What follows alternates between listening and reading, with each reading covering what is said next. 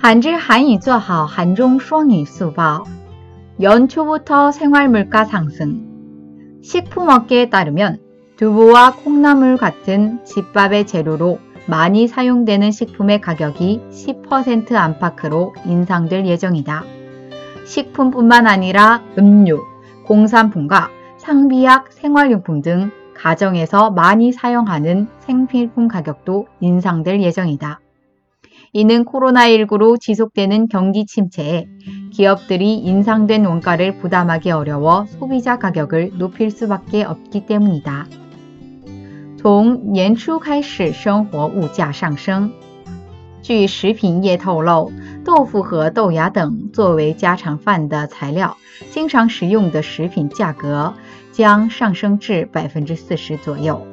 不仅是食品、饮料、工业品、常备药、生活用品等家庭常用的生活必需品的价格也将上升。